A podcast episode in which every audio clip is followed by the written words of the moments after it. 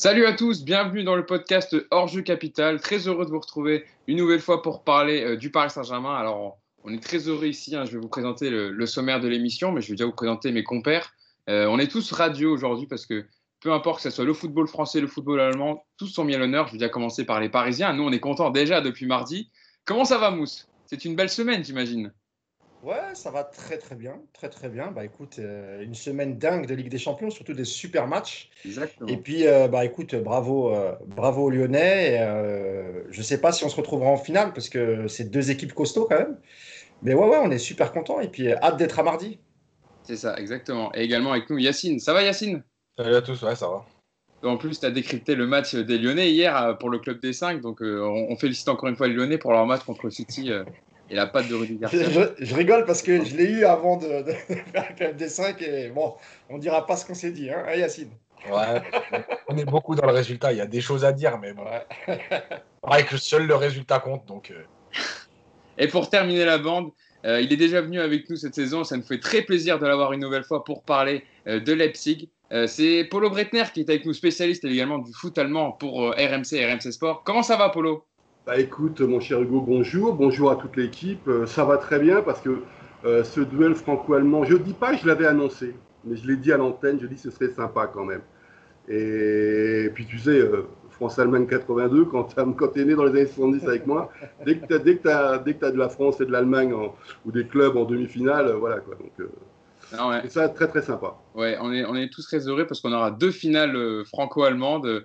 D'un côté euh, PSG à Leipzig et de l'autre côté Lyon-Bayern. Donc euh, on est tous très heureux de, de- des demi-finales de Ligue des Champions. On a assisté à des, effectivement, comme disait des très beaux scénarios.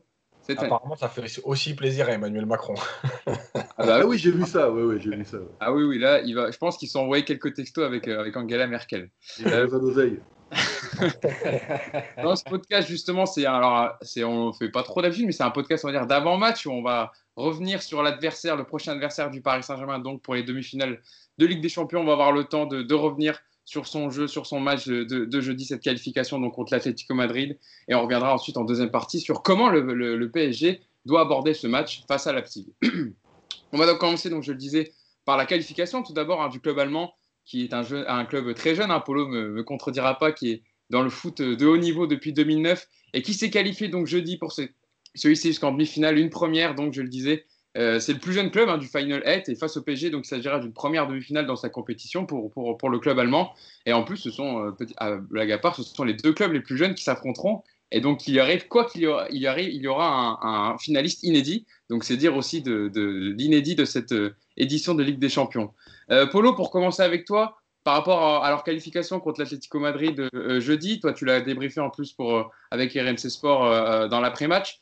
Euh, et comment tu as retenu le match tu Parce que c'est vrai qu'on a vu toutes les qualités euh, de euh, de Julian Nagelsmann sur, sur la saison depuis qu'il est arrivé euh, dans le club allemand et on a aussi vu quelques faiblesses sur lesquelles le PSG pourra en profiter. Toi, comment tu le vois ce match euh, par rapport à la qualification des, joueurs de, de Nagelsmann? Je vais être très très clair, euh, j'y croyais pas vraiment. Parce que je pense que pour un jeune club qui doit encore apprendre, n'oublions pas que c'est seulement 4 saisons en Bundesliga. En ce moment en Allemagne, ils sont en train de fêter euh, Leipzig, comme quoi ils sont au-dessus du Bayern, parce qu'ils ont mis que 7 ans que de passer du monde amateur au monde professionnel à une demi-finale de, Ligue des Champions. Euh, D'ailleurs, l'image de, RB, euh, donc de Red Bull, est en train de, un petit peu de changer en Allemagne parce que le jeu proposé fait, plaisir, mais ça c'est ce qu'on voit depuis, depuis quelques temps. Euh, ce qui est sûr, c'est que moi, j'y croyais pas du tout, parce que pour un jeune club comme ça, qui n'a pas de référence européenne, ce coltiner l'Atlético, qui n'est pas chaque année le favori pour la Ligue des Champions, mais qui est sans doute le favori pour être l'équipe la plus difficile à jouer et à sortir d'une compétition, je trouve que pour moi, c'est un exploit euh, euh, assez impressionnant. Je voudrais juste revenir sur le parcours de cette saison, qui me semble d'ailleurs très important, parce que bah, il y a des médias qui me disent, mais oui, mais est-ce que finalement ils ne sont pas un peu aussi favoris, Leipzig comme les autres, etc. Non, non, ils sont dans un groupe relativement moyen euh, lors des poules. C'est ce que j'appelle moi trois, et- quatre équipes de- du groupe 3, on va dire, euh, fabuleux. Benfica, moi j'adore le football portugais. Ouais, on rappelle Le- le Zénith, le Zénith, Le Benfica. Zénith, Lyon et, et- et donc Leipzig. Donc si tu veux, c'est quatre équipes du groupe 3 pour moi. Et il y a deux ans, ils étaient dans un groupe un peu pareil, ils n'étaient pas sortis. Et là, ils ont fini premier du groupe. Alors, il y a des, choses qui n'allaient pas bien. La défaite à Leipzig, par exemple, la victoire de Lyon à Leipzig, j'ai trouvé que c'était euh, c'est plus Leipzig qui, donne le bâton pour se faire battre. Et puis déjà, tu tombes en huitième et c'est Tottenham quand même. Donc, évidemment, on peut dire que c'est le finaliste de l'année dernière, mais c'est une équipe anglaise et c'est dur, les équipes anglaises, historiquement, pour les, pour les clubs allemands. Et aller l'emporter là-bas, la façon dont ils l'ont fait, c'est assez extraordinaire. Donc, si tu veux, c'est pas une question d'aller gagner un titre, c'est une question de commencer à avoir son tableau de chasse et de, de s'améliorer année après année par rapport à ça. Et puis il y a l'Atletico, donc c'est ce que j'ai dit tout à l'heure, où moi c'était le pire tirage, je trouve, pour, euh, pour, euh, pour, pour Leipzig. Et puis il y, a cette, il y a ce match, ils ont joué leur jeu.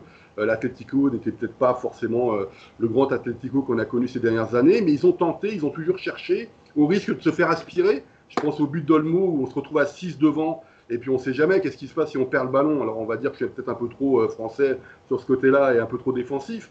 Mais en tout cas, ils ont essayé. Et, et puis il y a Nagelsmann. donc ils sont en demi-finale. Et puis il y a Nagelsmann. Et Nagelsmann, il a 33 ans. Euh, c'est quelqu'un, euh, évidemment, c'est le futur du football allemand. Euh, c'est quelqu'un qui a un ego surdimensionné, qui a un, comment, lancé par Thomas Tuchel. D'ailleurs, j'aimerais bien qu'on parle un petit peu de, ça, parce qu'il y a beaucoup de choses à dire à l'époque à Augsbourg. Et, et, ce que je trouve extraordinaire, c'est que tout le monde lui dit Mais c'est merveilleux la qualification, le deuxième but de, du remplaçant Adams. Et lui dit Mais non, on l'a travaillé à l'entraînement, ça. Donc, c'est c'est Nagelsmann, c'est-à-dire que on lui dit ah, mais maintenant c'est le PSG, donc il l'a dit très clairement d'ailleurs que ça allait être très difficile contre le PSG, mais il vit pour ça, il vit pour ce genre de rencontre parce qu'il sait que dans 4-5 ans c'est peut-être lui le meilleur entraîneur du monde ou peut-être l'un des trois premiers, on va dire ça comme ça. On ne sait pas où il sera. Rappelez-vous qu'il a eu des négociations avec euh, le Real en, 2008 qu'il a sondé pour essayer de voir s'il voulait venir. Puis là, il répond très clairement Ah non, non je ne suis pas encore prêt. Euh. Et je pense qu'il n'y a pas beaucoup d'entraîneurs au monde qui diraient Non, non, euh, suis pas intéressé, bien, je suis pas encore prêt, on se reparle dans quelques années, euh, puis si je suis libre aussi, on verra. C'est spécial, c'est tout ça qui fait que, que, ce club, je trouve en ce moment, est, est très très intéressant. Et je, je, pointe quand même le fait que l'image du RB Leipzig est en train de changer en Allemagne, beaucoup, euh, parce que le jeu qu'il propose, pour des jeunes, on a vu Nkunku encore cette année qui a explosé, ou pas Mécano évidemment, qui est en train de devenir celui qu'on attend, qu'on attendait. Euh, et puis j'ai une petite pensée pour pour Konaté, qui à mon avis est au moins aussi fort, même si ce n'est pas les mêmes, euh, les mêmes profils euh, Coupa Mécano, euh, je pense que c'est aussi le, une galaxie Red Bull qui travaille bien sur des projets spécifiques. On parle moins de stars, mais voilà, je trouve ça génial. Mousse, je t'ai vu oui, J'avais juste une question pour Polo. Tu viens de dire, Polo, que qu'en Allemagne, l'image du, du, du, du, RB, enfin de, de, de, Red Bull changeait un petit peu. J'ai l'impression que toi aussi, tu as changé un petit peu d'avis.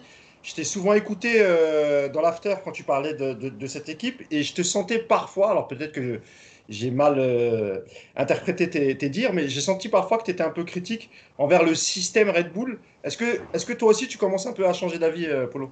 Il y a plusieurs choses, il y a le fond et la forme. Et, je l'ai dit, alors j'ai eu des discussions avec Damien Périnel, qui est un ancien de, Red Bull New York, justement, donc, qui est très, très au courant de ce qui se passe là-bas. Il se fait que moi aussi j'ai un peu un insider du côté de qui me donne quelques infos, donc ça permet d'avoir des, euh, informations intéressantes. Il y a plusieurs choses. Il y a le projet entrepreneurial footballistique de ce que veut proposer le foot allemand et Red Bull est tout à fait dans cette lignée. Ce qu'ils ont fait avec Salzbourg, c'est assez extraordinaire avec leurs gamins, le maillage mondial qu'ils font. Euh, N'oublions pas, par exemple, que, on va dire que Salzbourg travaille pour Leipzig et le club de Liefering, travaille pour, euh, travaille pour Salzbourg. Et puis il y a la forme. Comment est-ce qu'on met ça en place? Le problème, c'est que là, le 50 plus 1, donc la tradition allemande, ils n'aiment pas tellement ça. Euh, ils augmentent les tarifs d'une façon extraordinaire pour être membre de l'association, donc comme ça, ils ne sont pas embêtés par les supporters. Euh, on se rend compte qu'à tous les postes clés, c'est des mecs qui bossent pour Red Bull, que toute la communication est verrouillée à tel point que c'est un vrai problème, y compris pour des gars de Red Bull, parce qu'ils sont, cornaqués dans tous les sens. Et donc, c'est le monde entrepreneurial dans toute sa splendeur qui, qui contrôle tout. Euh, je ne parle pas évidemment de la qualité du produit que vend Red Bull, ça c'est encore un, autre débat. Mais le, si tu veux, ils ont des vrais problèmes avec ça et ils s'en fichent un petit peu. Et puis il y a le fait aussi qu'ils amènent leur couleur. C'est-à-dire que Leipzig, c'est quelque chose que j'ai rarement dit euh, à l'antenne, euh, notamment sur MC, c'est la ville, la plus grande ville de foot allemande et personne ne le sait. Parce que c'est l'histoire de la fédération allemande, c'est le premier club, le VfB Leipzig, qui a gagné le premier titre allemand euh, en Allemagne, et c'est une tradition. Alors évidemment, il y a l'histoire de l'Allemagne avec la RDA, etc. Mais le local, le Leipzig, c'est quelque chose de formidable. Il y avait plus de 100 000 personnes déjà qui allaient au stade, même à l'époque communiste et tout ça. Et on l'oublie complètement parce que RB est arrivé. Et on dit, ouais, euh, Leipzig, c'est pas bien. Non, non, la ville de Leipzig, c'est un truc formidable. Je vous conseille d'aller faire un petit pèlerinage là-bas. C'est génial. Euh, enfin, moi, j'ai retrouvé des, billets, par exemple, du fameux Bordeaux-Leipzig de 87, perdu par les Girondins, perdu par les Girondins au penalty, qui était un truc, un match. Alors que Bordeaux, on annonçait que Bordeaux allait peut-être être le premier club français à gagner une Coupe d'Europe. Et donc, on s'est caché à tout ça par Leipzig, par le RB, et c'est caché par la génération. C'est-à-dire que les 10-15 ans, eux, ils ne vivent que par, euh, par le RB. Parce que eux, c'est peut-être aussi leur façon d'oublier le passé. N'oublions pas que c'est un système communiste, il y a beaucoup de problèmes de, de, boulot et tout ça. Alors que les anciens, tu vois, ben, on va plutôt du côté du loco. Moi, je me suis plutôt senti aller du côté du loco quand je suis allé dans, le troquet du coin où tu vois les anciens qui sont là, euh, ils ont un peu tout vécu. Donc c'est très différent. Maintenant, là où, là qui est important, ce que je n'oublie pas, c'est que ça vient d'Offenheim avant. Hein. C'est pas, pas qui a tout fait. Hein. C'était Ralf Rangnick qui a fait le boulot à Offenheim. D'ailleurs, Nagelsmann vient d'Offenheim, n'oublions pas. C'est là, en tout cas, qu'il a eu ses lettres de noblesse en remportant, un titre chez les U19. Et euh, fait ce que fait Offenheim depuis des années, de, donc le milliardaire Dietmar Hopp, avec euh, évidemment des moyens supplémentaires et un maillage mondial important. On sait très bien qu'ils ont, euh, moi j'ai un contact aussi au Brésil qui travaille pour RB. Ils ont New York aussi aux États-Unis. Ils ont New York qui est plus une vitrine en fait par rapport, j'ai envie de dire, au showbiz américain, des choses comme ça. Tandis que là, c'est vraiment du. On, ils mettent. Alors, il y a, mon, copain Peter Zeidler, qui est un ancien d'ailleurs de, de Rangnick, qui est un ancien de, de, Salzbourg, qui me disait que ils veulent des jeunes parce qu'ils veulent pas qu'on leur. Ils n'ont pas encore le cerveau pollué. Et ils veulent les habituer à jouer dans un style de jeu. Et donc, évidemment, ça favorise le collectif par rapport à l'individu. Moi, j'ai toujours dit que Maradona, tu vois, dans le modèle RB, euh, je pense qu'il y a un petit problème. Quoi. on n'a qu'à penser à, à Rebic à Milan. Tu vois, le mec, il a été dégagé euh, parce qu'il n'était pas assez sérieux à l'époque. Ça n'empêche pas d'être un joueur qui s'éclate à Milan en ce moment. Donc c'est un peu euh, très spécial, mais il faut reconnaître que le que RB a apporté énormément au foot allemand, même si encore une fois, si tu reviens à l'origine, c'est plus Offenheim. D'ailleurs, euh, Polo, euh, et je ferai réagir euh, Yacine dessus, mais je voulais avoir ton avis. C'est Julian Nagelsmann qui s'est présenté en conférence de presse et qui a fait part de son admiration pour les politiques sportives de son club, comme tu en parles un peu. Je vous lis sa déclaration qui est intéressante. Je ne suis ici que depuis un an, mais comme je l'ai déjà dit dans plusieurs interviews, tout est une question de décision. Et le RB Leipzig a pris beaucoup de bonnes décisions ces dernières années. Quand vous voyez le nombre de joueurs qui sont encore ici et qui jouaient déjà pour Leipzig en troisième division, en deuxième, puis en Bundesliga, euh, jeudi, par exemple, vous avez vu Youssouf Poulsen, il est au club depuis 7 ans maintenant et il est en demi-finale de la Ligue des Champions. C'est une progression folle. C'est un grand objectif pour le futur de continuer à prendre les bonnes décisions pour se développer à la même vitesse que sur les 11 dernières années. C'est intéressant quand même ce qu'il dit. alors ça, c'est le maillage mondial. Et, ce qu'on oublie, c'est par exemple Astenberg ou Klostermann, ils ont été les chercher en seconde division allemande, respectivement à Zang Paoli et à, et à Borum. Euh, mais il y a des joueurs comme ça. C'est-à-dire qu'on parle toujours, moi j'ai vu des articles sur, euh, qui d'ailleurs ne sont pas tellement favorables à RB, euh, avec la filière brésilienne et tout ça, mais en fait ils sont partout. Aujourd'hui, eux, pour eux, ce n'est pas une question de nationalité. Et ils les font progresser. Maintenant, je ne vais pas te dire qu'Astelberg et Klosterman sont les plus grands défenseurs du monde, mais ils ont été internationaux allemands, ils font leur truc, ils ont fait leur carrière. ils, en doivent, ils doivent beaucoup à RB.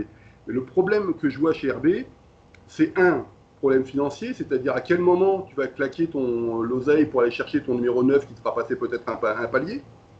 Euh, la preuve, Timo Werner est parti, pour des raisons aussi financières, parce que la pandémie touche aussi euh, évidemment le foot allemand et, en, et euh, en particulier. D'ailleurs, ils l'ont dit, ils ne vont pas réinvestir toute la somme pour des joueurs du même niveau, ils vont garder un petit peu parce qu'on ne sait pas trop ce qui va se passer, etc. Et tu as toujours, pour moi, cette euh, ce, jeunisme allemand qui, qui, paraît magnifique au début parce qu'on a été euh, champion du monde en 2014, la finale 100% allemande en 2013, mais pour aller chercher des titres en Ligue des Champions, euh, l'Ajax n'y arrive plus, quoi qu'on en dise sur le style de jeu. L'Allemagne y arrive très rarement et quand on y arrive, c'est le Bayern. Donc c'est plus compliqué. Quand si on s'arrête au jeu et au spectacle proposé, moi j'ai aucun souci avec ce modèle. Si on commence à dire il faut aller chercher des titres, c'est plus complexe. Yacine, pour revenir sur, sur le match et la qualification de Leipzig et parler de, ses qualités, euh, on l'a vu de toute façon, euh, Leipzig, on n'apprend rien depuis qu'on les, voit en Bundesliga. C'est une équipe séduisante, offensive, hein, qui n'est pas dans le calcul, donc qui risque pas de jouer contre nature mardi. Euh, il y a une grosse densité au milieu de terrain, ça passe par du jeu au sol. Toi, qu'est-ce qui t'a marqué le plus dans ce match contre l'Atlético Madrid? C'était la formation parfaite pour eux, parce que l'Atlético est habitué à défendre à, un bloc à 11 derrière, à ressortir, à, à, se placer quelques contres. Et Leipzig avait le monopole du ballon et on l'a vu par séquence, notamment sur le but de Dani Olmo et même sur le dernier de Tyler Adams. C'est des, voilà, c'est du jeu à une, deux touches de balle, beaucoup de mouvements et qui aboutit à des actions construites. Euh, pas, si parfaite que ça parce que, parce que l'Atletico joue très bas et il y a aussi un manque de profondeur qu'aime utiliser Leipzig. Donc c'était pas pas euh, vraiment l'équipe type qui était bien faite pour Leipzig. Euh, il y avait aussi cette expérience malgré tout. L'Atletico c'est quand même plusieurs quarts de finale, demi-finale, finale avec un groupe qui change très peu, des principes de jeu qui sont installés. et, et c'est vrai qu'au moment par exemple de l'égalisation, on se dit tiens peut-être que même si Leipzig maîtrisait le match et tout, mais il y a un moment donné où on se dit peut-être que ça peut tourner euh, avec, comme d'habitude en fait avec Simonet à l'expérience. Euh, on a été costaud pendant 50 ans et puis on va faire la différence. Ouais, y c'est aussi parce qu'il y a l'entrée de Joao Félix qui apporte énormément. Dès qu'il y a un peu de joueurs techniques, qui, voilà, il y a, et on le voit d'ailleurs, il provoque le penalty, la faute de Klosterman, c'est dès qu'il y a eu un peu de qualité technique, de mouvement de la part d'Atletico, ce qu'ils n'ont pas fait pendant 60 euh, minutes. Ouais, parce que c'est aussi le jeu de Simeone. Souvent, euh, c'est en plus là encore plus sur un seul match, mm. c'est euh, être, costaud, être solide, attendre des contres, et puis à un moment donné peut-être apporter juste une touche un peu plus technique ou pour, pour être plus juste en fait dans les choix. Mais, mais le, globalement, on sait ce que va faire l'Atlético. moi, ce que j'ai aimé en fait, c'est que c'est que malgré tout, tu vois par exemple à la différence d'hier avec avec Guardiola, c'est que Nagelsmann il aime bien que ses défenseurs participent au jeu viennent très haut, euh, n'hésite pas à défendre en avançant, quitte à laisser des espaces derrière, mais parce qu'il sait que fermer les espaces déjà dès la sortie de balle, ça va lui apporter. Euh, hier, Guardiola a décidé que ses trois défenseurs ne sortiraient pas parce qu'il avait peur des contrôles lyonnais. Lui, il a continué à jouer. Et dans le discours de Upamecano à la fin, il dit très bien, euh, il nous a bien dit que c'était une chance, c'était un match comme un autre, il fallait le jouer. en gros, pour pas avoir de regrets. Et moi, c'est cette attitude que j'aime. C'est-à-dire qu'encore une fois, le foot, il peut avoir tous les résultats. Tu peux dominer 90 minutes et prendre un but à la 91e, tu mérites pas de perdre, mais tu le perds le match. Mais lui, il a décidé d'être protagoniste et de dire c'est pas grave, on va le jouer le match. Mais ça fait aussi partie de l'apprentissage. C'est-à-dire que c'est leur premier quart de finale. Euh, et finalement, si tu de pas sortir avec des regrets, je pense que c'est le plus important. Et il a continué à jouer. Et, euh, et, finalement, ils ont été récompensés aussi parce que à 1-1, tu peux très bien te dire bon attends, qu'est-ce qu'on fait maintenant? Euh, Est-ce qu'on se dit bon, on va attendre un peu parce que ça commence à être un peu limite. Joao Félix commence à faire des différences il a continué à jouer et il est récompensé, même si c'est qu'à la 88e minute, et même si c'est à la 95e, il est récompensé de ce qu'il a mis en place. Mm. Euh, après, il y a tout ce groupe avec lequel il travaille, et encore une fois, les joueurs sont interchangeables parce qu'en fait, il n'y a pas réellement de joueurs au-dessus des autres. Des joueurs un peu au-dessus comme Sabitzer et tout, mais globalement, tu as à peu près une qualité de groupe qui est homogène. Donc quand tu changes un joueur par un autre, euh, il n'y a pas de réelle différence. Et la qualité, elle est moins. La qualité, euh, elle est plus collective que technique. Il y a des erreurs techniques, mais en fait, globalement, comme collectivement, tout va bien dans les coordinations, euh, dans les mouvements, ça travaille ensemble, bah, en fait, ces, lacunes techniques, en fait, elles sont un peu moins visibles. Donc, euh, donc voilà, et ce sera un match compliqué, on y reviendra après.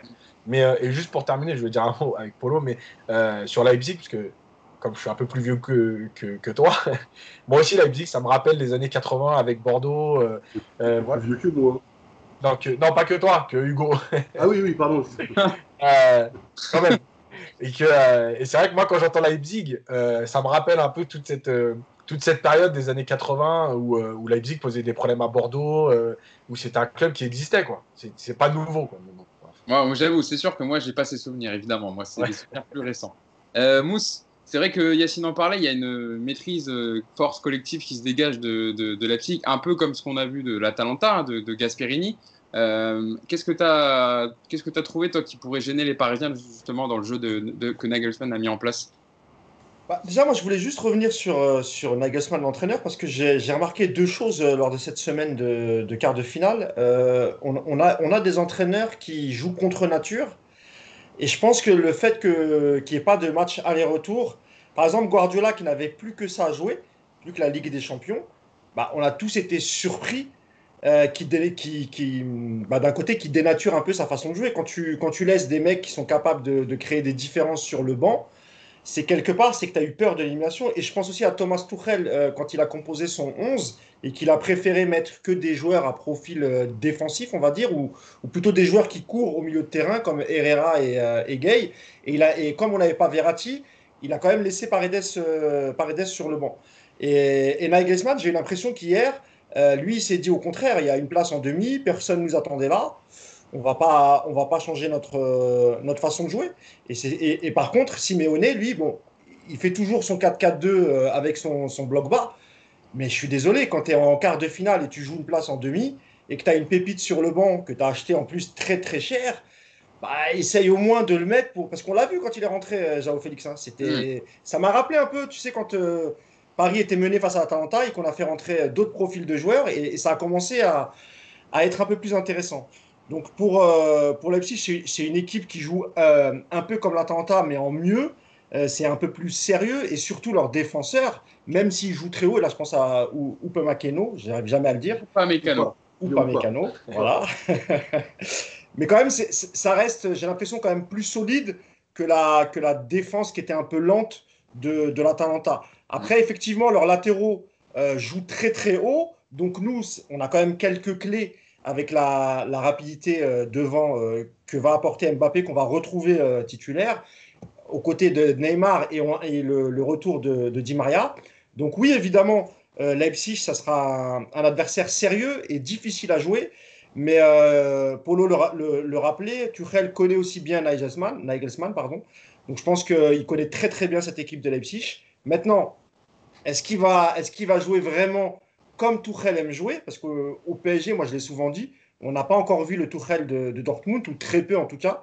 Donc c'est un, moi je pense que c'est un, bon match euh, pour, pour Tuchel et surtout euh, pour voir sa patte tactique. Mm.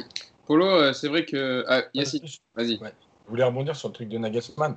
Il y a quand même, malgré tout, un, contexte qui est différent. C'est-à-dire qu'en fait, Nagelsmann, aujourd'hui, le Red Bull en quart de finale, même si tu as une place à jouer en demi-finale, etc., euh, l'attente n'est pas la même pour lui que pour Guardiola ou pour Tourelle. Et, c'est quand même différent dans l'approche du match. C'est-à-dire que Tourelle, s'il se fait sortir par l'Atalanta, on sait qu'il est mort. c'est un échec, etc., etc. Nagelsmann, s'il se fait sortir par l'Atletico, ça peut être un échec, mais en tout cas, la pression et l'attente du club autour de ça, elle n'est pas du tout la même. Donc, malgré tout, l'approche mm. est plus libre quand même de dire euh, je tente avec mes armes de battre l'Atletico que la peur de dire si on sort, c'est la catastrophe. Ouais. Je suis d'accord, mais après, moi, c'est surtout par rapport à Guardiola hier. Quoi. Je, me dis comment tu peux faire autant de calculs. Quoi, tu vois. Alors, justement, pour, pour euh, répondre à, Yacine, c'est très intéressant ce qu'il dit parce que euh, juste avant d'être avec vous, j'écoutais des émissions en Suisse qui parlaient de ce qui s'est passé euh, hier et notamment qui regardaient ce que disaient tous les journalistes anglais avant la rencontre. Et en fait, les journalistes anglais avaient tellement été impressionnés par la perte du Bayern que le match contre Lyon, en fait, était complètement zappé parce qu'ils se disaient que City devait se mettre au niveau du Bayern en demi-finale et que c'était peut-être l'une des explications pourquoi Guardiola n'a pas mis les joueurs qu'il voulait pour peut-être brouiller les cartes ou qu'il était un peu comme ça en disant ça suffira pour passer et finalement il s'est pris un coup de pelle et ça c'est euh, assez catastrophique. Et donc évidemment aujourd'hui il se prend le retour le retour du bâton parce qu'il se fait désinguer un peu partout en Angleterre notamment.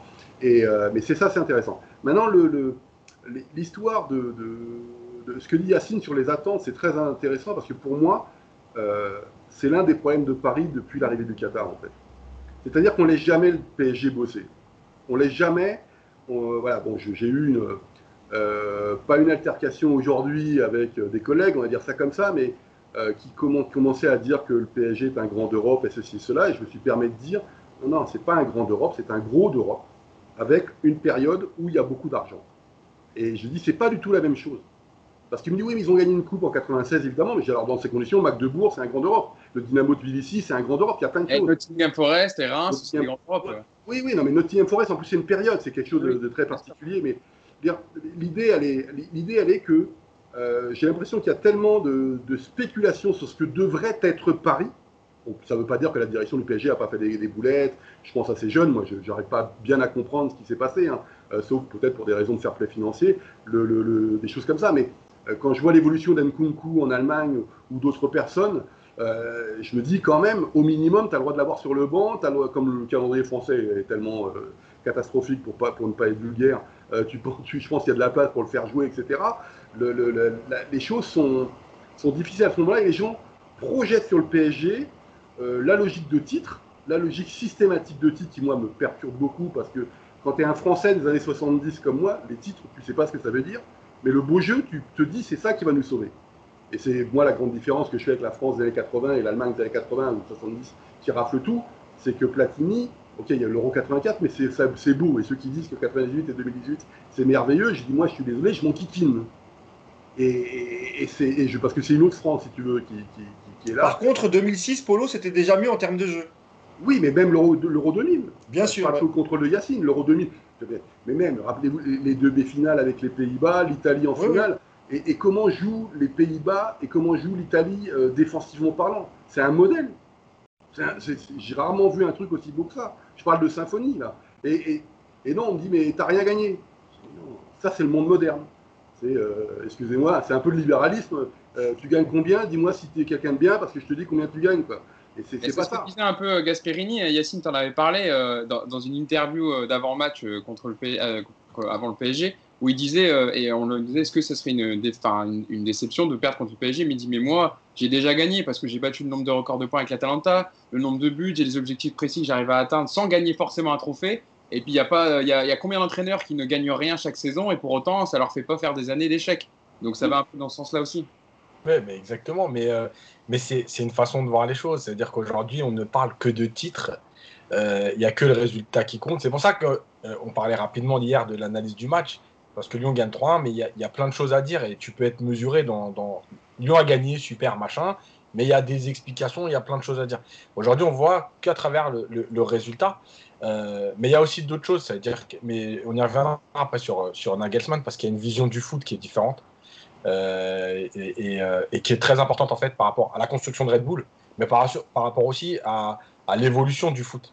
Euh, parce que parce que Nagelsmann n'est pas n'est pas un ancien joueur professionnel parce que enfin bref il arrête on y reviendra. il a 20 ans il me semble hein. il se blesse il a une grosse blessure et il arrête euh, donc, il, a une chance folle.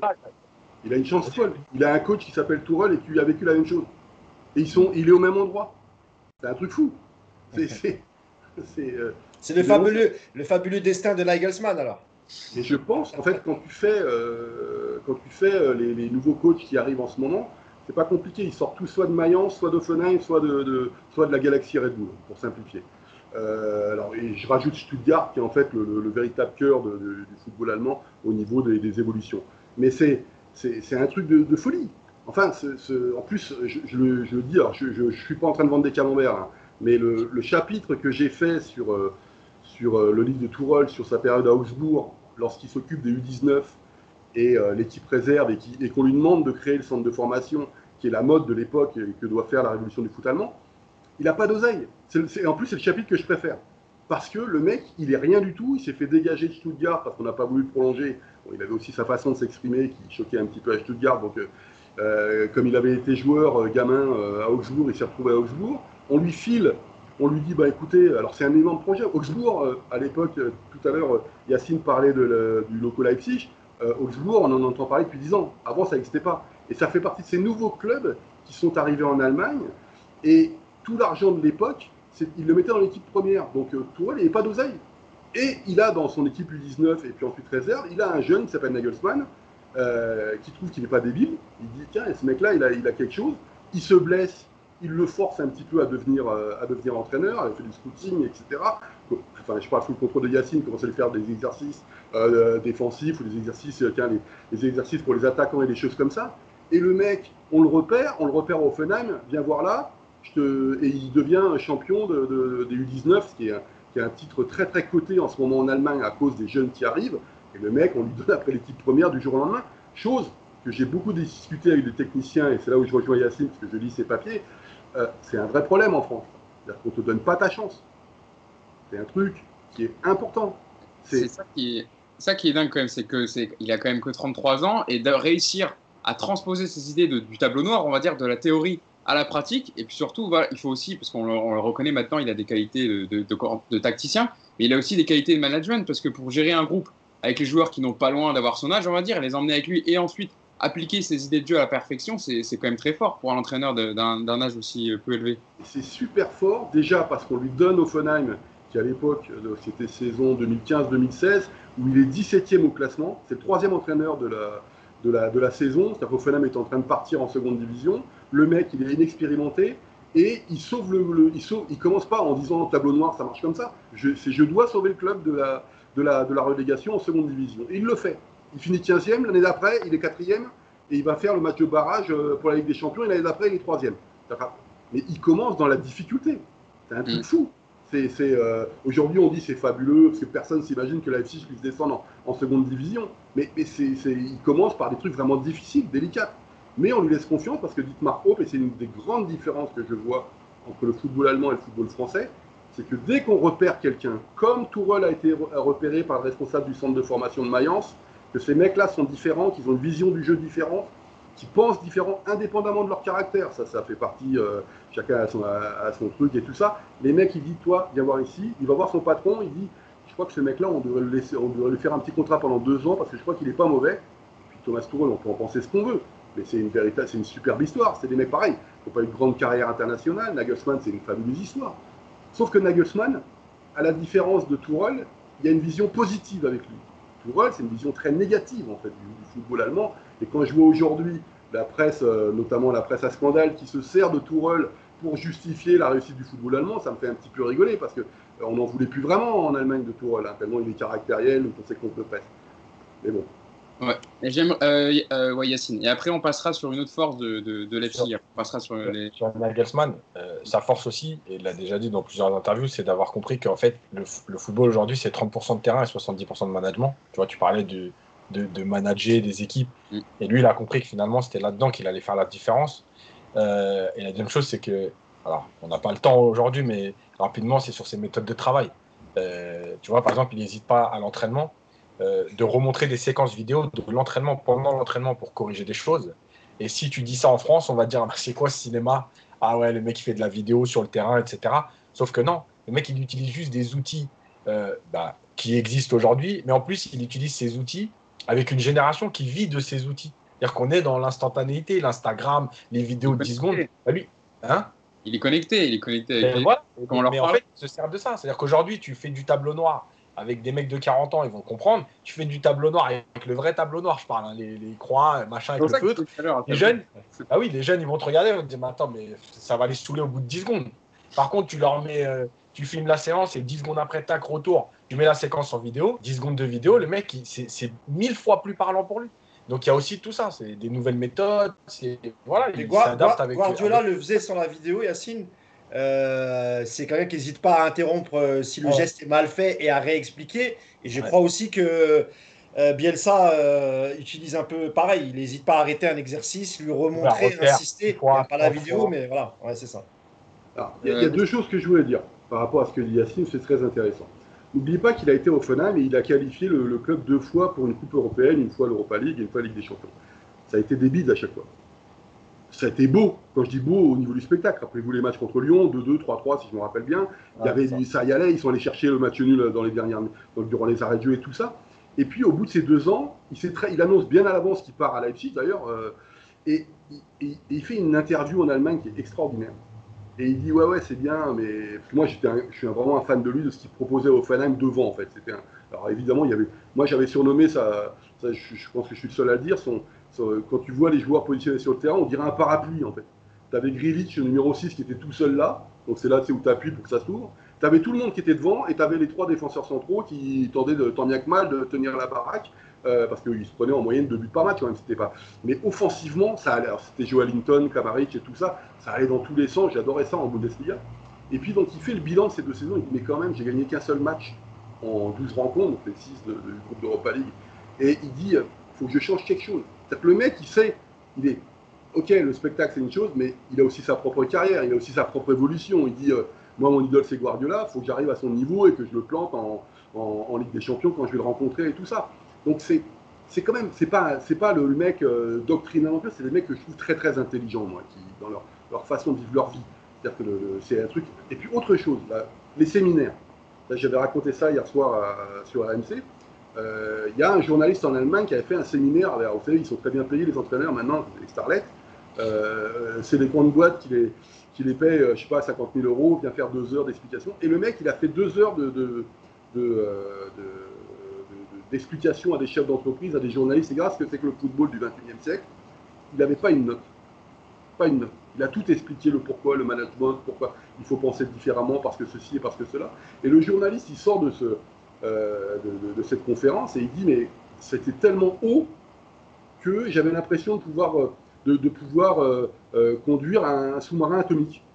C'est-à-dire que le mec, c'est, tu as l'impression d'être intelligent quand tu l'écoutes.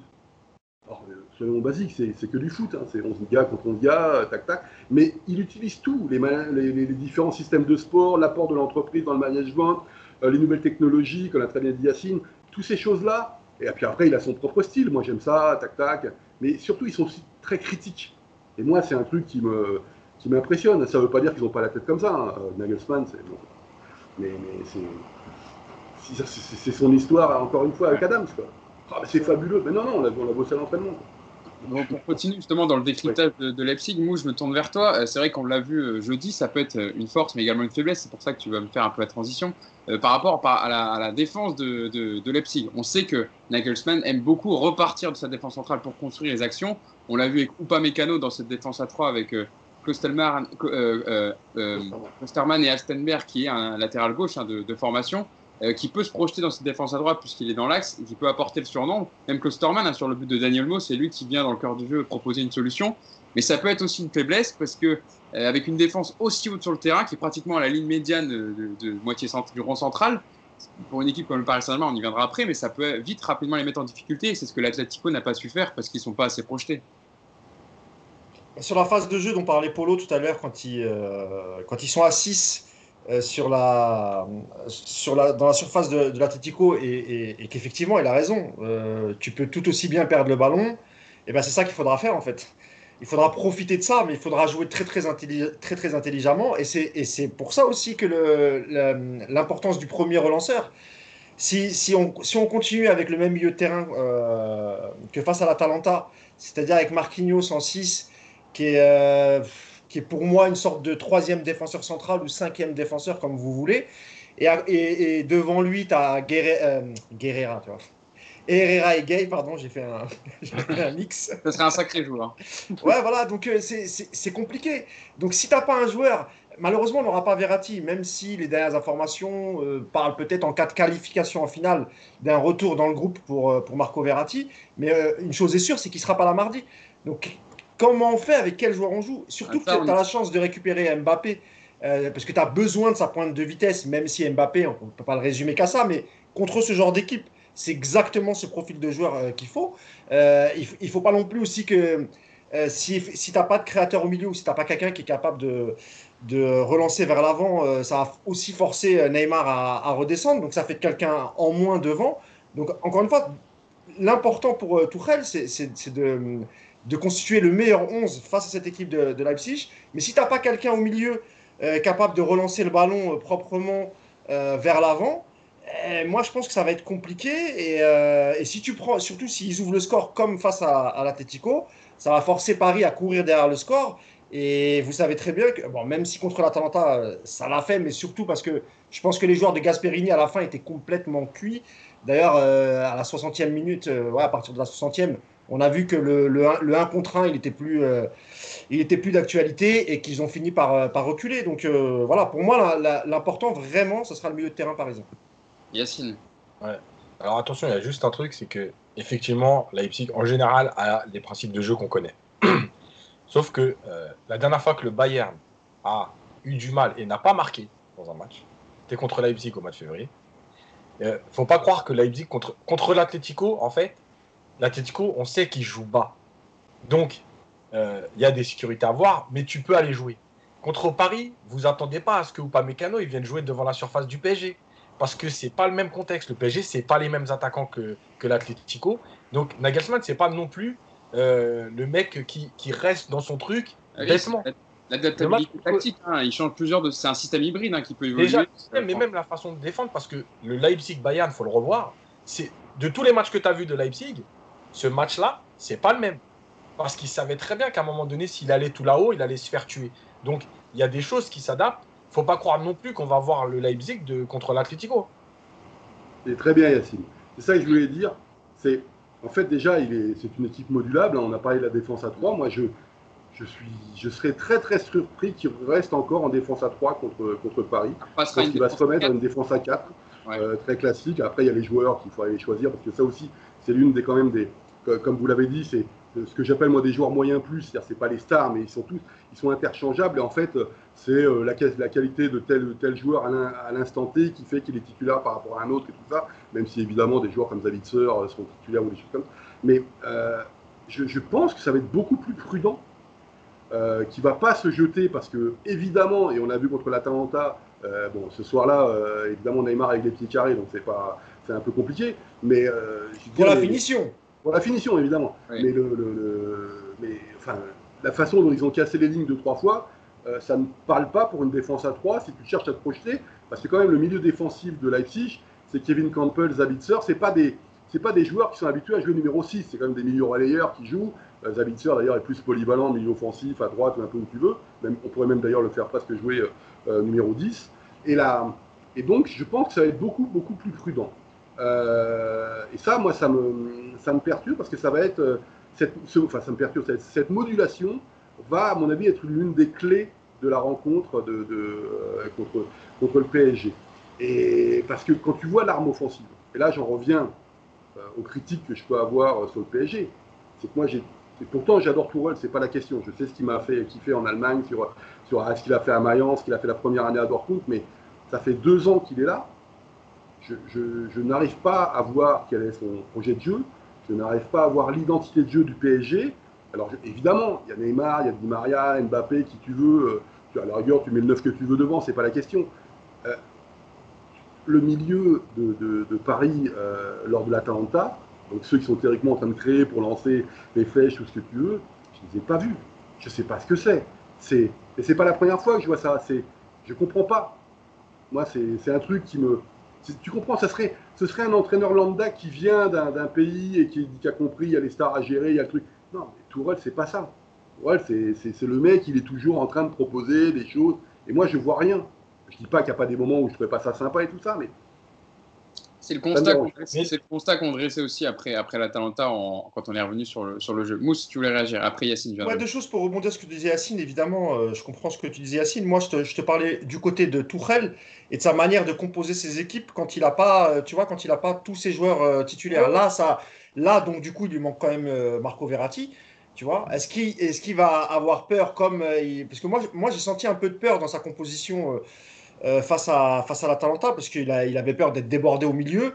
Et, euh, et, comme, euh, et comme Leipzig joue un peu comme ça, beaucoup plus sérieusement, c'est ça qui me fait dire ça en fait, Yacine. Tu vois, tu, tu, tu comprends ce que je veux dire. Donc c'était moi, c'était vraiment sur, sur la capacité de Tuchel à se dire voilà, on, a, on, on, a, on a une place en demi-finale, on va chercher la finale. Et comme vient de le dire Polo, c'est ce que je disais tout à l'heure, c'est qu'on, moi je dis pas que Thomas Tuchel est un mauvais coach, c'est, ça serait fou de le dire. Par contre, ce que je dis, c'est que j'ai pas encore vu en deux ans le Tuchel de Dortmund. Et moi, c'est ça qui me gêne un peu en fait. Donc voilà, il, j'ai l'impression qu'il, je sais pas, il y, a, il, y a, quelque chose qui cloche, il y a quelque chose qui va pas chez Tuchel au PSG. Et je l'ai jamais senti libéré, je l'ai jamais senti, euh, enfin je sais pas. Et ce match et le match de l'Atalanta pour moi, quand il met quand il met Paredes sur le banc, quand tu es privé de Marco Verratti, ça dit quelque chose quand même. Il y a une petite, il y a une petite nuance. Il y a quand même un truc, c'est sur les six premiers mois, les six premiers mois, rappelez-vous, il y a des changements de système, il y a des changements de joueurs à des postes, euh, il y a des choses différentes euh, jusqu'à décembre, la phase de poule. Et rappelez-vous encore une fois que c'est ce match de Manchester qui change tout. Euh, parce que déjà à l'aller, il commence déjà à, à, inventer le Marquinhos au milieu. Et en fait, à partir de. Ah non, il y avait Liverpool aussi, rappelle-toi. Non, mais oui, oui, mais, non, mais ce que je veux dire, c'est que là, on sent que c'est fini, c'est-à-dire qu'il s'est installé. pour lui, Marquinhos, c'est un milieu de terrain. Et, euh, et, en fait, ce match de Manchester, en plus, avec le retour, il a aussi euh, euh, cassé quelque chose, c'est-à-dire qu'il n'est plus dans la prise de risque, dans les essais, il est dans. faut que faut que faut que j'aille le plus loin possible. c'est un mec qui, qui, testait beaucoup au début, rappelez-vous. Hein. Il y a eu la défense à 3, il y a, il y a eu la défense à 4, il y a eu euh, comment dire, euh, des changements de système pendant les matchs. Neymar en numéro 10, hein, c'est lui. Hein. Voilà. Ce qu'il a, ce qu'il a arrêté de faire après, en fait. Et cette année, on sent qu'il y a, il y a, même plus de, il y a eu des changements de ah, système. C'est devenu un coach pragmatique, hein, on a l'impression, ce qu'il n'était pas avant. Polo, vas-y, ah, je, suis, je suis complètement opposé à ce que vous dites, non pas sur ce que vous dites n'est pas exact, mais moi, je, depuis le début, quand j'ai vu arriver le Qatar et que je vois la pression médiatique, mais y compris les supporters sur le PSG, comme s'il fallait, il, fa, il faut gagner. Quand tu dis ça euh, dans ton gros titre, tout le reste, c'est de, de, la rigolade. Et tous les coachs qui passent, moi depuis le début, je dis que ce n'est pas un problème de coach, le, le problème du PSG aujourd'hui, c'est qu'il y a un environnement médiatique qui fait que d'ailleurs, pour des raisons aussi euh, financières, hein, commerciales, ne, ne, pas des, euh, ne nous cachons pas derrière ça. Quand je vois l'arrivée des nouveaux supporters, quand je vois les, ambitions affichées, les ceci, les cela, les choix stratégiques faits depuis deux ans, mais moi j'ai vraiment suivi au début, maintenant je ne suis plus du tout parce que ça ne m'intéresse plus du tout, mais j'ai regardé quand Tourelle est arrivé, comment la pression médiatique est arrivée dessus, mais ridicule. Il gagne un match euh, important, c'est le nouveau Kéké, c'est déjà, déjà le, PSG le roi en Europe pendant les trois prochaines années. Il fait un match nul pourri quelque part, c'est fini. C'est, Évidemment, le match contre Manchester United n'est pas acceptable euh, d'un point de vue, c'est une faute professionnelle. C'est une humiliation, je ne sais pas si c'est une faute professionnelle, en tout cas c'est une humiliation. Tu n'as pas le droit de faire des choses comme ça, mais tous les grands clubs ont eu ça. À un moment, ça leur est tous arrivé, des, des, des, choses comme ça. Euh, c'est pas nous qui allons dire le contraire. Non, non, mais, mais Manchester. Non, mais ensuite, il y a le scénario des matchs, ça c'est autre chose. Et d'ailleurs, peut-être que dans 25 ans, eh ben, euh, les supporters du PSG en rigoleront de cette période. Il faut, parce que ça reste un, ça reste un jeu, il ne faut pas l'oublier. Maintenant que Barcelone en a pris 8, on rigole. non, mais, si tu veux, euh, peut-être que dans 20 ans, tu en rigoleras parce que tu dis, mais qu'est-ce qu'on a souffert à cette période-là euh, Parce que ça sera un autre club qui en prendra. Ou, et, moi, c'est ça, c'est un vrai problème que j'ai. Et, la sortie médiatique que j'ai entendue de Tourol il y a, il y a, je ne sais plus, quelques jours, là, où il disait que vous n'êtes jamais content, les médias, les sociétés. C'est après la finale contre Lyon, où il disait il y a donné 80 choses, 99 choses négatives. Et, enfin, voilà, moi, je trouve qu'il n'a pas tort. Mais c'est lié à, au projet du Qatar depuis le début qui, moi, m'a m'a beaucoup, euh, c'est pas une question d'argent, mais m'a beaucoup dérangé sur la façon dont ça a été présenté. C'est-à-dire que Après, on a de l'oseille, tu gagnes. On a de l'oseille, tu gagnes. Non, non. Le foot, Après, Polo, euh, ça, les, les, les, coachs qui viennent au PSG le subissent en fait. Enfin, je veux dire, Thomas Tuchel, il, il va dans ton sens parce qu'il le dit, il le dit souvent. Leonardo l'a rappelé quand il est revenu en disant voilà, euh, il n'y a qu'un seul, qu'un seul club qui gagne la Ligue des Champions. Ça ne veut pas dire que tous les autres coachs ou tous les autres clubs, c'est de la merde. En gros, euh, qu'il faut pas. En gros, tu peux te faire éliminer, c'est pas la fin du monde. Rembobine un petit peu. Quand il y a eu l'argent qui est arrivé au PSG. Tuchel dit la même chose quand il est arrivé au PSG. Oui, mais regarde, rembobine un petit peu. J'ai eu le sentiment, moi, qu'en France, on a découvert qu'il y avait une concurrence européenne au PSG.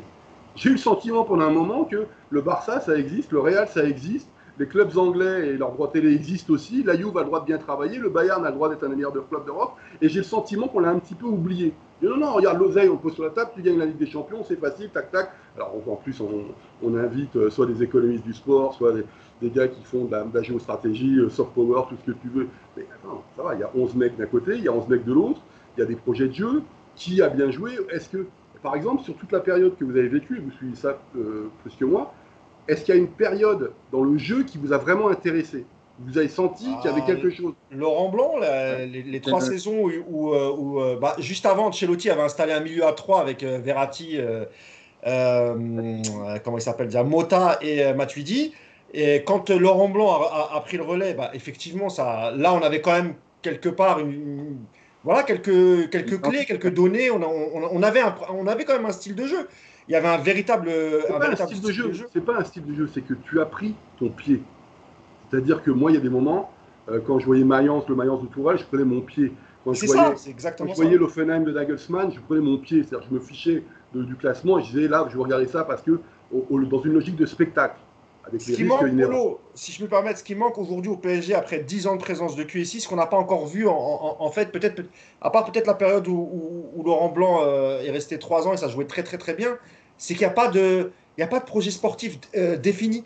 On ne sait pas où va le PSG, on ne sait pas ce qu'ils veulent faire. En 10 ans, y a, on, a changé 3-4 fois de directeur sportif et, les, et, les, et quand tu regardes les, les mercatos parisiens, il y a des mercatos, il n'y avait pas de cohérence en fait. Alors, évidemment que c'est bien de prendre euh, Neymar euh, quand tu as l'opportunité de le prendre, c'est très bien. Tous les clubs l'auraient fait. Et si en plus tu veux prendre Mbappé, très bien. Mais à ce moment-là, on, avait un Mota qui était en déclin, on a toujours eu des problèmes de latéraux. Et, en fait, à chaque mercato, j'ai l'impression que le PSG cherche à faire un, entre guillemets un coup. Mais non, quand, Liverpool, je cite souvent l'exemple de Liverpool, mais quand Liverpool fait une finale de Ligue des Champions la paire parce que le gardien, ils sentent que le gardien, il n'est pas encore au niveau. Bah qu'est-ce qu'ils font? Ils mettent 80 millions sur, euh, sur, un gardien qui, va peut-être pouvoir te faire franchir un cap. Et pareil quand ils prennent euh, Van Dyke. Et nous, on a, on a ciblé nos manques, nos besoins. Ça fait longtemps qu'on sait que Monta, on l'a pas remplacé, que les latéraux, on n'a jamais eu des latéraux dignes de ce nom, en tout cas des latéraux qui vont pouvoir t'emmener loin en Ligue des Champions, parce que pour la Ligue 1, c'est peut-être suffisant ce qu'on a. Et c'est là, moi, c'est ce que je reproche un peu parfois à la direction sportive du, PSG, c'est que parfois ça manque de cohérence et qu'on cible pas vraiment les postes dont on a besoin avec des joueurs qui vont se, tu vois, s'ancrer dans le projet et, pas forcément faire des noms. Après, on reviendra quand même un peu plus sur le match parce que c'est intéressant, mais on s'éloigne un peu du, sujet du podcast. Vas-y, Polo, je te laisse terminer. La direction sportive, c'est pas forcément l'entraîneur. Ben, j'ai pas cité entraîneur, c'est pour ça que j'ai dit la direction sportive. lorsque, évidemment que Kerrer, c'est Tourelle. Mais quand on me pose la question, moi, euh, si on l'a pas vu arriver, euh, évidemment, Kerrer, on me pose la question, mais t'en penses quoi? Je dis, mais il n'est pas fini. Il n'est pas fini, ce joueur. Ah euh, c'est le meilleur dans une défense à 3. Le meilleur, c'est potentiellement une défense à 3, stopper droit, une chose comme ça. Je, je, je, veux comprendre pourquoi on a dans la cellule recrutement, dans la cellule tout court, dans le recrutement tout court, dans le, prise de, dans le décisionnel, on va chercher Kerrer. J'ai rien contre lui, ça va lui faire avancer peut-être sa carrière de 5 ans par rapport, à, par rapport au, PSG. Parce que je pense, Polo, que c'est typiquement le genre de joueur qu'il aurait pris s'il était encore à Dortmund. Mais sauf que là, après, tu n'es plus à Dortmund. Et puis la, relation du directeur sportif. ça aurait été compliqué. Oh, ça n'existe pas des. C'est cassé. Ah, ça, ça n'existe pas en Allemagne alors Ici, mais c'est tendu quand même. Il y a 38 km. Hein. Pour, se recentrer sur le match, euh, Yacine, je me tourne vers toi. Euh, on, sait quand même que dans les matchs de Ligue des Champions, la bataille, c'est souvent au milieu de terrain. Euh, est-ce qu'il faut reprivilégier un milieu comme avait fait je, sais, je connais déjà ta réponse, tu vas me dire que non, mais un milieu que Thomas Torel avait fait contre Atalanta pour aider les latéraux qui étaient Bernat et Meunier à défendre sur les pistons qui étaient Gozens et Atabauer. On sait que par exemple Angelino côté Leipzig, ça monte très très souvent. On l'a vu encore, c'est lui qui fait le centre décisif sur le, sur le but vainqueur de Leipzig. Est-ce qu'il faut remettre un milieu plus travailleur ou alors un milieu plus technique pour sortir les ballons en sachant que Nagelsmann va s'adapter au PSG et donc euh, ne fera pas forcément une défense à 3 euh, très très haute? Mais non, il faut, il faut un milieu qui, qui, qui... En fait, le truc, c'est que l'Atalanta, c'est aussi différent parce qu'on savait qu'ils étaient moins bien physiquement et qu'ils allaient avoir un creux. Et il y avait une deuxième chose, c'est qu'en fait, tu, tu étais parti dans l'idée de tenir une heure et de faire rentrer Mbappé euh, pour prendre la profondeur, pour faire reculer l'Atalanta, qui allait sombrer physiquement, etc. Là, tu n'es pas du tout dans le même contexte. Euh, Leipzig, ils ont eu un mois pour se préparer. On a bien vu que physiquement, ils étaient, ils étaient, ils étaient prêts. Euh, et, et, donc, l'utilisation du ballon, elle va être hyper importante. Parce que si tu prends des vagues, si tu, si tu réussis pas à trouver tes attaquants pendant une heure, ça va pas être le même résultat contre l'Atalanta. Donc, euh, oui, il faut. Après, le problème, encore une fois, c'est que de toute façon, euh, il reste quatre. Enfin, il reste quatre milieux de terrain dans, dans, l'idée que Marquinhos est un milieu de terrain pour Tourelle. Euh, donc, donc, en fait, c'est toujours pareil. C'est que est-ce qu'il a envie de tenter le Paredes? Est-ce que Paredes un peu plus haut, c'est si intéressant que ça? La vraie question, elle est là. Moi, je pense que, et je le redis, je pense que Marquinhos doit jouer derrière et Paredes au milieu. Après, euh, vu que Tourelle n'est pas parti là-dessus, malheureusement, je pense qu'on est reparti sur un milieu travailleur en se disant pendant une heure et puis après, il se passera ce qui se passera. Est-ce que Yacine, tu penses qu'il peut, euh, qu'il, peut encore changer et, vu qu'il récupère par exemple Angel Di Maria, est-ce que tu penses que face à une équipe comme Leipzig, il peut, Mbappé, est-ce qu'il peut repasser en 4-4-2 à ton avis Est-ce que c'est jouable ça? Alors, je pense que c'est jouable. Mais par contre, il y a une chose. Il va pas falloir que le PSG euh, tombent dans le rythme Bundesliga, parce qu'ils vont se faire manger. Comme euh, Barcelone a fait contre le Bayern dans les dix premières minutes. Évidemment. Si tu, si tu tombes dans ce piège-là, t'es mort. Parce que eux, ils jouent des matchs comme ça toute l'année. Donc en fait, c'est là aussi. Bah oui, parce que, parce que malheureusement. Je viendrai le voir après, je lui demanderai après. ah, c'est du filet pour Polo, ça. Hein il, y a, il, y a une gestion, il y a une gestion du match qui va être hyper importante. Tu peux pas rentrer dans ce, dans ce rythme-là parce que tu n'as pas les défenseurs qui ont l'habitude de faire ça et t'as pas l'équipe pour tenir ce truc-là. Le Barça, ils ont renforcé leur milieu, ils sont tombés dans le Bundesliga en 20 minutes, ça a explosé dans tous les sens. Donc tu peux pas tomber, il y a que qui savent le faire ça. Donc euh, donc il y a aussi cette gestion du match qui va être importante. Polo, euh, toi sur, euh, sur ta vision du match par rapport à ce que Nagelsmann doit mettre en place, plus que peut-être par rapport au PSG, euh, tu penses qu'il va s'adapter comment Nagelsmann euh, avec les retours euh, probables de Kylian Mbappé qui, on l'a vu, a fait beaucoup de mal à Atalanta quand il est rentré, de André Di Maria, d'un joueur plus technique comme Paredes. Et Félix de l'Atlético quand il est rentré aussi. Exactement. Bah, en fait, moi, je, c'est très difficile de répondre à ta question parce que un, il y a la polyvalence des joueurs, donc ils peuvent choisir un peu qui veut, et il y a la polyvalence des systèmes, défense à 3, défense à 4, est-ce qu'on renforce un peu le milieu, euh, est-ce que même mon milieu, je mets un véritable milieu défensif ou pas, il y a le cas de Leimer hein, qui, est, intéressant d'ailleurs, euh, parce que moi ça fait trois mois, si tu veux, que j'essaye de deviner les compos d'équipe de Nagelsmann à chaque fois qu'il rencontre quelqu'un, je me plante tout le temps. C'est-à-dire que c'est pour ça, notamment pour ça qu'il est le plus intelligent que moi, mais c'est. Et si tu veux, quand tu as trois, tu as, aujourd'hui trois titulaires théoriques à, à, à Salzbourg, tu as évidemment Kempel, Leimer et Zabitzer, donc les deux Autrichiens, et, puis Kempel. Euh, il n'a jamais joué en 4-3-3. Donc il y en a forcément un qui saute. Sauf que toute la saison, il y en a forcément un à un moment qui était blessé. Donc ça ne se voyait pas trop. Et ouais, puis quand il a fait tourner avec Aïdara, qui est quand même un, peu en dessous et qui n'a pas passé le cap de l'Autriche à l'Allemagne, j'ai envie de dire, de, Salzbourg à Leipzig. Donc, et là, il a répondu à la question, ah ben non, je sacrifie je mets Leimer. Je suis pas sûr que ce soit d'ailleurs la bonne solution qu'il aurait dû faire contre l'Atletico. Donc il y a toujours cette question. Moi, je suis. pour moi, il y a deux solutions. Soit on refait euh, la même compo contre. Parce que, attendez, on oublie un truc, hein, c'est l'histoire du gardien quand même, Navas. Hein. Il n'est pas là. Normalement, il ne sera pas là pour la demi et ils espèrent encore, en cas de qualification, pouvoir le retrouver en finale. Mais ça va être compliqué. C'est pas neutre quand même parce qu'il tient un peu la baraque au début euh, contre l'Atlanta. Euh, il y a deux choses. Soit tu récompenses ton 11 titulaire qui a gagné contre l'Atletico et tu continues ton, 3-4-3 et tu vois ce que ça peut faire. Soit tu t'adaptes. Euh, moi, je, serais Nagelsmann, j'essaierai de m'adapter. Mais il faut choisir les joueurs d'ailleurs. Klosterman, je peux t'assurer que le penalty accordé, il n'a pas été accepté en Allemagne. Donc est-ce qu'il va sauter alors qu'il a fait euh, des excellentes choses? Mukiele a été sacrifié. Euh, est-ce qu'il va être titulaire au poste d'arrière droit? C'est un monstre, Mukiele. Physiquement, c'est un monstre. blessé aussi, c'est pour ça qu'il a perdu sa place titulaire. Oui, mais, mais c'est un vrai monstre. Oui, bien sûr. de puissance physique, il a juste un petit problème, il faut qu'il s'améliore ses centres, parce que c'est, s'il veut faire une carrière au poste d'arrière droit, il faut, faut, quand même euh, s'améliorer. Angelino, moi, j'aimais beaucoup au début et son match, même s'il fait la passe décisive à Adam, je l'ai trouvé très moyen. Le milieu de terrain de Leipzig, moi, j'ai trouvé ça flamboyant avec Campbell en milieu relayeur qui passe à Bitzer qui est dans les intervalles. Le plus mauvais d'ailleurs des milieux offensifs, c'était ouais. qui n'a pas, été, pas été terrible. Ce sera quand même un match super important pour lui. Et puis, euh, il n'y a plus Timo Werner. Donc, c'est compliqué. Donc, de toute façon, ce sera collectivement que ça va s'améliorer. Moi, je pense, et là, je, je crois que c'est Yacine qui l'a dit, le milieu de terrain va être super important. Mais il y a des gens qui disent, euh, parce que moi j'ai pas du tout aimé le match contre l'Atalanta de la part du PSG par exemple, mais il y a ceux qui disent, ah mais bah, si, non plus, hein, non non mais il y en a qui ont aimé parce qu'ils ont fait exactement comme plan de jeu ce qu'il fallait, c'est-à-dire qu'ils ont cassé les lignes pour lancer Neymar. Si Neymar est incapable de mettre, de gagner son 1 contre 1 euh, contre le gardien italien, j'ai oublié, ça c'est le, c'est le remplaçant, c'est le gardien remplaçant. c'est ça. Euh, il dit c'est pas la faute, c'est pas la faute au milieu de terrain. Donc ça se défend aussi ça. Sauf que quand tu es le PSG, t'es pas là forcément à, devoir t'adapter à la Bergame, quoi. Faut, faut, tu, vois, c'est un peu ça que. Si, tout à l'heure, je, je, vous chambrais un petit peu l'histoire de grand club, mais euh, le Real va pas s'adapter lorsqu'il rencontre une équipe en Ligue des Champions, sauf quand c'est des gros entre eux. Euh, ils vont pas s'adapter à des équipes qui sont théoriquement moins fortes qu'eux. Il y a un moment, il faut imposer sa marque. J'ai envie de dire une marque sportive. Ce qu'on est, le pourquoi du comment.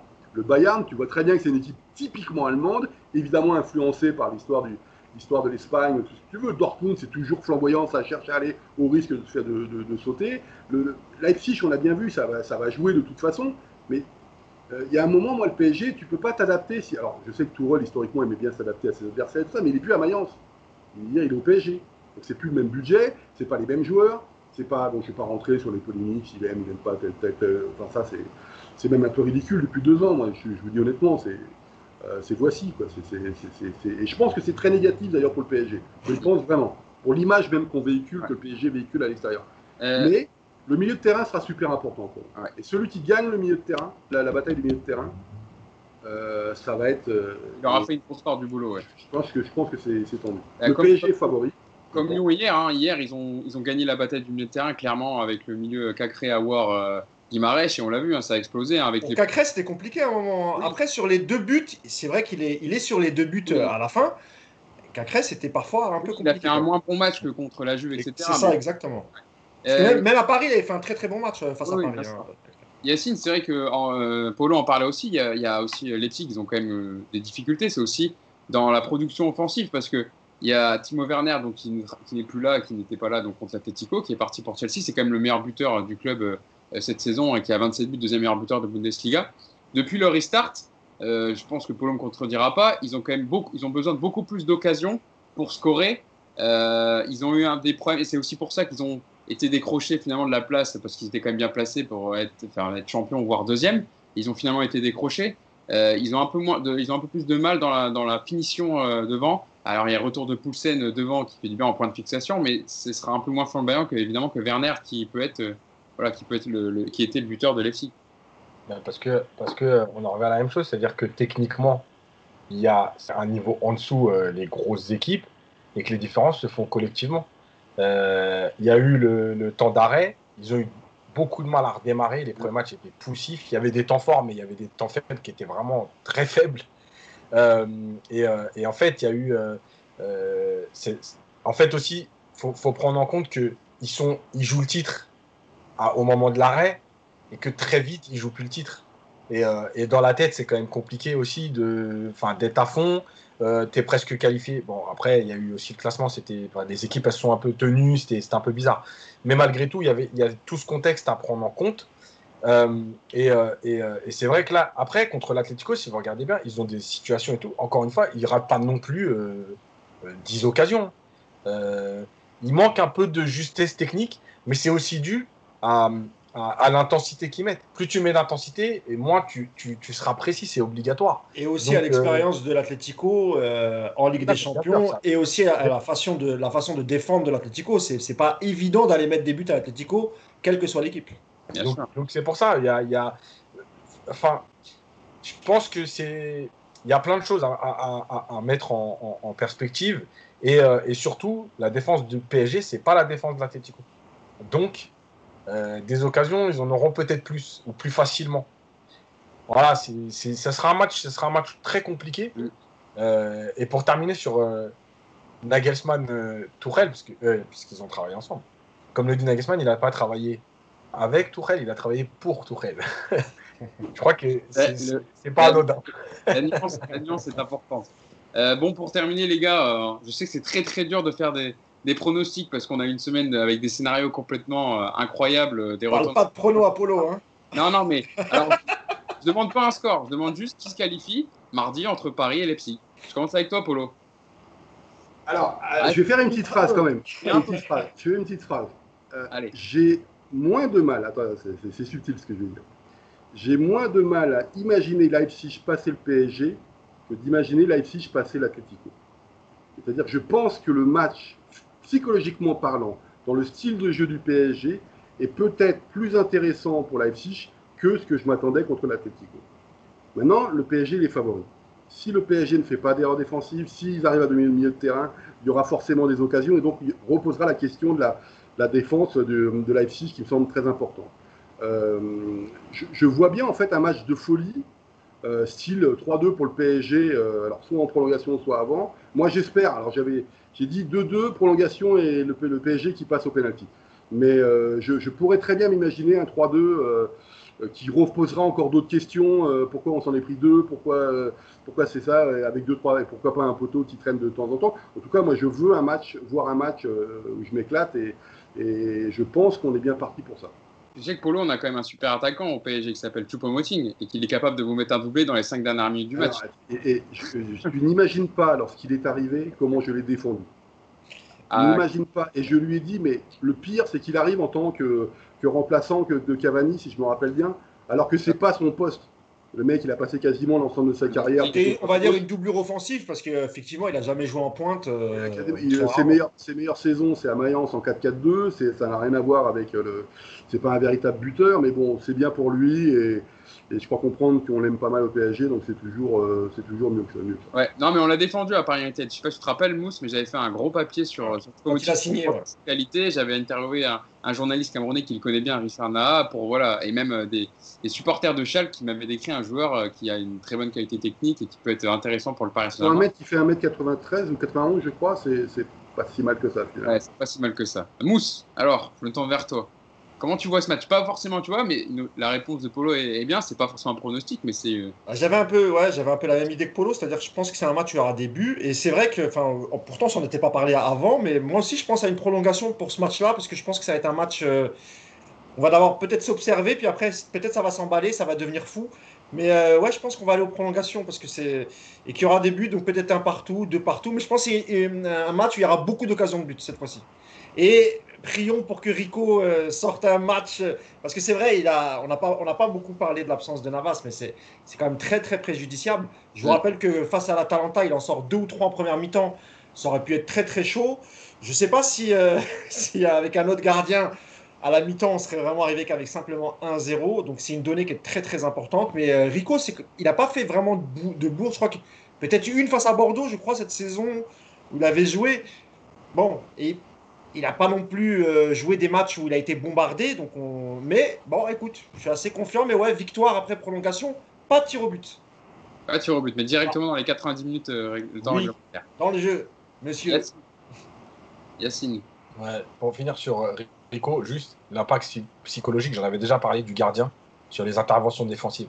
Et, des fois, quand tu n'as pas ton gardien qui te rassure derrière, justement, l'idée de jouer trop bas, de ne pas oser intervenir parce que si tu te rates, etc., c'est hyper important. Plus que les arrêts, il y a aussi l'aspect psychologique. Euh, moi, je penser, avant que je te rende la parole, ça me fait penser à quand Areola avait encaissé un but contre Naples et que tu avais Thiago Silva qui baissait la tête comme bah ça. Mais c'est pas possible avec un gardien comme ça, on est vraiment pas serein. Quoi. Et c'est vrai que Navas, il rassure par sa sérénité, son calme, son expérience. Sur la pression de 30 secondes de euh, Yacine, il y a aussi peut-être pour Christopher Nkunku, je sais pas s'il sera, je sais pas s'il sera titulaire. Il y aura, en tout cas, ça va lui faire bizarre hein, en demi-finale rencontrer son, son club formateur on, verra, on verra si ça ne perturbe pas trop, si, si toutefois Nagelsmann décide de le, de le, mettre titulaire. Après, pour, pour, le match, je vais répondre à Polo, moi. Euh, j'ai moins de mal à imaginer Paris éliminer Leipzig que l'Atlético, parce que moi, je suis dans le même état d'esprit. L'Atlético, pour moi, c'était le piège pour Paris. L'équipe qui défend bas, l'équipe qui met des coups. Euh, je rappelle quand même que Neymar, il met, il met un coup de coude à deux euh, sur le match. C'est typiquement le genre de match où Diego Costa, il va te mettre des coups avec King Pembe. Euh, Jiménez, il va s'occuper de Neymar et ça va disjoncter. Pour moi aussi, c'était le match piège, c'était l'Atletico. Donc j'ai moins de mal à imaginer. Euh, oh, on aurait eu Paredes contre l'Atletico, c'est pas grave. Ouais, bah, justement, c'est bien ça. ouais, je sais. Euh, c'est des matchs qui finissent à 8 contre 9, ça, tu vois. voilà, après, après, oui, je vois un match avec des buts de toute façon. Et euh, je suis pas très bon en pronostic depuis le début qu'on en fait, donc je vais pas en faire. J'espère juste que Paris passera, c'est tout. Eh bien, écoutez, on verra ça. Rendez-vous donc mercredi pour le débrief de cette demi-finale. On, espère. Euh, oui ah, je, disais à Polo, je lance l'invitation dès maintenant. Donc, euh, si tu veux venir faire le débrief avec nous euh, mercredi prochain, Polo, tu es le bienvenu. Pour Leipzig Bayern Non, pour. Ah, J'avais pas compris.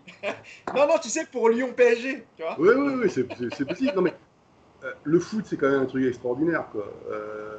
enfin tu, vois le début de saison, euh, tu, peux imaginer le PSG en demi, évidemment, malgré si ce n'est pas la saison, mais avoir deux clubs allemands et deux clubs français, ah, bah, les Espagnols sont plus là, les Anglais, euh, ils rament là, les, Italiens, la Juve, euh, ils ont 40 ans de moyenne d'âge. Là, là c'est voilà, c'est historique, il me semble que c'est la première fois qu'il y ait deux clubs. Bah, c'est ouais, pour ça que tu sais ce que j'ai vu fleurir sur les réseaux. Alors c'est très bien, moi, moi, aussi je suis très content pour la France, etc.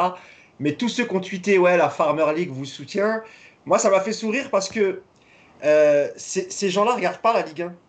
En fait, en France, chacun regarde son club, mais le samedi soir à 20h, qui regarde les matchs du samedi soir à 20h en France? Absolument personne, à part les gens qui, qui supportent. On regarde le samedi soir, on va regarder peut-être les affiches italiennes, espagnoles. Le dimanche après-midi, on va regarder les, super matchs de Première Ligue qui, passent aussi le samedi après-midi. Donc j'ai trouvé un peu un manque d'humilité parce que pour la première fois, je dis bien pour la première fois, tu as deux équipes françaises et bon bel torse à ce moment-là.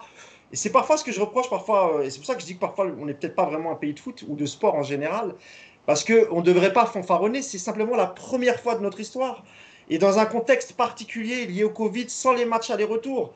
Donc, aller dire, crier à la face du monde, ouais, on n'est pas une Farmer League, alors que nous, même, on passe notre temps en disant que la Ligue 1 est un peu faible et qu'on s'emmerde devant les matchs du samedi soir. Voilà, moi, ça m'a fait doucement rigoler. Après, c'est comme ça, c'est le jeu des réseaux, ça chambre, bon, c'est bon enfant. Tu sais bien comment bon. Twitter, Moussin, ça Ouais, je sais, c'est bon enfant, exactement. Mais j'ai trouvé quand même, je me suis dit quand même, c'est la première fois quand même que, et dans un contexte bien particulier. Donc, euh, voilà. Ça m'a fait sourire. Juste fini sur, euh, sur ce qu'a dit Polo. C'est vrai parce que je rappelle que Lyon, à la 60e minute du match contre Leipzig, est éliminé de la phase de poule. Et que si Nagelsmann ne décide pas de sortir trois gros joueurs parce que le match est terminé et qu'il est premier, Lyon fait même pas, sort même pas des poules. Aujourd'hui, il se retrouve en demi-finale. mais tu vois, c'est vrai que le football, c'est euh, d'humilité de ne pas euh, pronostiquer. c'est pour ça. Bon, en tout cas, rendez-vous mercredi pour décrypter et on espère le Paris Saint-Germain sera en finale de Ligue des Champions. Je voulais te remercier, Polo, d'avoir été avec nous en cette heure. Merci d'avoir débriefé, d'avoir analysé euh, euh, cette équipe allemande de Leipzig et, son jeu avec Nagelsmann. Et on espère, on espère quand même qu'il y aura un club allemand, que ça sera. Bon, nous, on préférait, moi, je préférais qu'il y ait deux clubs français, mais pour toi, Polo, j'espère que le Bayern passera et que le PSG passera. Comme ça, on aura un club chacun. Comme ça, un podcast avec Polo. Je pense que ça va être plus compliqué si c'est cette fille. Moi, je, pense qu'il y a deux il y a deux équipes qui pouvaient éliminer le, Bayern. Là, c'est une machine. C'est le Manchester City, s'il est au top, c'est pas celui que j'ai vu hier. Et puis, par la qualité individuelle de son attaque, c'est le PSG. Je pense qu'il n'y a pas une équipe en Europe, si on parle collectif, qui peut euh, arrêter le Bayern. C'est juste des individualités. Euh, un moment de faiblesse, comme on l'a vu pendant 5-10 minutes contre le Barça, le, coup franc de Messi, euh, enfin le, centre de Messi qui s'apasse sur le poteau. Si ça fait 2-1, on ne sait pas ce que ça peut donner, etc. C'est un match sec. Hein, il y a des choses comme ça. Mais par contre, je pense que Lyon va, va morfler. Et... Mais ça, je peux l'expliquer. Je peux l'expliquer rapidement. C'est parce que c'est ce que j'appelle le, syndrome des perfs, des perfs en, au tennis. C'est-à-dire que tu n'es pas, pas le favori. Tu te retrouves, tu sais pas trop comment, en huitième de finale, alors que tu as morflé euh, sur terre battue. Euh, tu te retrouves avec un favori euh, sur la terre battue et le gars, tu gagnes en 5-7. Donc en gros, c'est la Juve, parce que tu gagnes au, départage finalement, un 0-2-1, 1-2. tu tombes sur un favori en quart de finale, le mec il est pas là, tu gagnes en 4-7, tu sais pas trop pourquoi. Et puis tout le monde commence à se dire Ah, mais attends, euh, regarde, on a, on a Federer en demi, euh, sauf que c'est Federer, et donc euh, pourquoi pas y rêver? Et là, tu te prends en 2 heures 6-2, 3 fois 6-2, et tu rentres à ce et tu dis Mais qu'est-ce qui s'est passé? Tu es juste revenu à ton niveau en fait. Ça me rappelle le parcours d'Henri Lecomte dans les débuts des années 80, qui, avait, qui, avait, fait un parcours, comme tu dis, tu vois, avec des trucs en 4, 5, 7, et qui explose face à Villander. Exactement, ouais, c'est ça. Donc les gens commencent à y croire, là, ouais, on va y arriver. Je dis, attends, regarde les matchs, il y, a pas, y a quand même pas mal de problèmes. Quoi. Je parle tout le contrôle de Yacine, évidemment. On messieurs. En attendant de supporter Lyon Berlin en demi-finale Ligue des Champions, il y aura le Bayern et Leipzig. Déjà, c'est déjà en, bien. en 2236, on y arrivera. Euh. Merci beaucoup, Polo. Merci, encore. Merci, merci Polo d'avoir été avec nous pour cette heure et on se donne rendez-vous mercredi pour le PSG. Salut à tous. tout le monde.